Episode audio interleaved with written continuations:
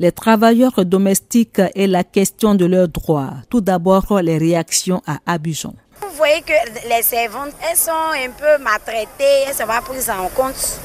C'est pas parce que tu as une servante dans ta maison que tu dois les traiter n'importe comment parce que tu la payes. Vraiment, moi je pense qu'il y a une loi pour les protéger. Bon, selon moi, il doit y avoir une loi qui doit couvrir les personnels des maisons. Il y a des abus, bon, il y a beaucoup de choses. Le gouvernement ivoirien et ses partenaires ont décidé de mettre un peu d'ordre dans le milieu et ça commence par une campagne de sensibilisation.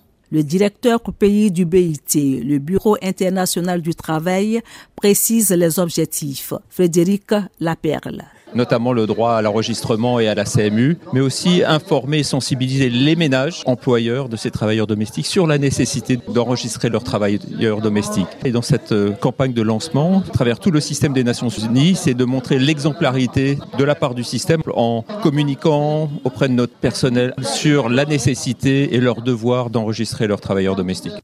Pour sa part, Marceline Doua, porte-parole, estime que les travailleurs domestiques méritent un minimum d'attention.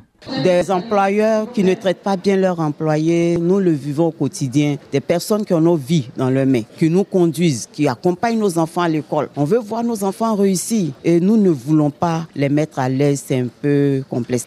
Malgré l'existence d'un dispositif législatif et une protection sociale qui leur assure des droits, ces travailleurs domestiques n'ont pas accès à leurs droits. Écoutons le ministre ivoirien de l'Emploi et de la Protection sociale, Adama Kamara. Permettre à ces travailleurs de maison d'avoir la rémunération minimum qui accompagne leur qualification. Mieux, leur permettre d'être affiliés à la CNPS pour avoir une pension de retraite à vie lorsqu'ils iront à la retraite. Et pendant qu'ils sont en activité, d'être assurés à la couverture maladie universelle. Virginie Nguesson est consultante en droit social. Le travail domestique s'impose aujourd'hui à tous les ménages. Par conséquent, il importe d'organiser le secteur. Mais la difficulté, c'est que généralement, ces filles ne sont pas formées. Et il n'y a pas de contrat de travail. On n'a pas souvent de protection. Une chose est d'avoir des droits et une autre est de les respecter. Il est temps de tout mettre en pratique car le travail domestique ou pas restera toujours un travail. Delphine Bouise, Abidjan, VOA, Afrique.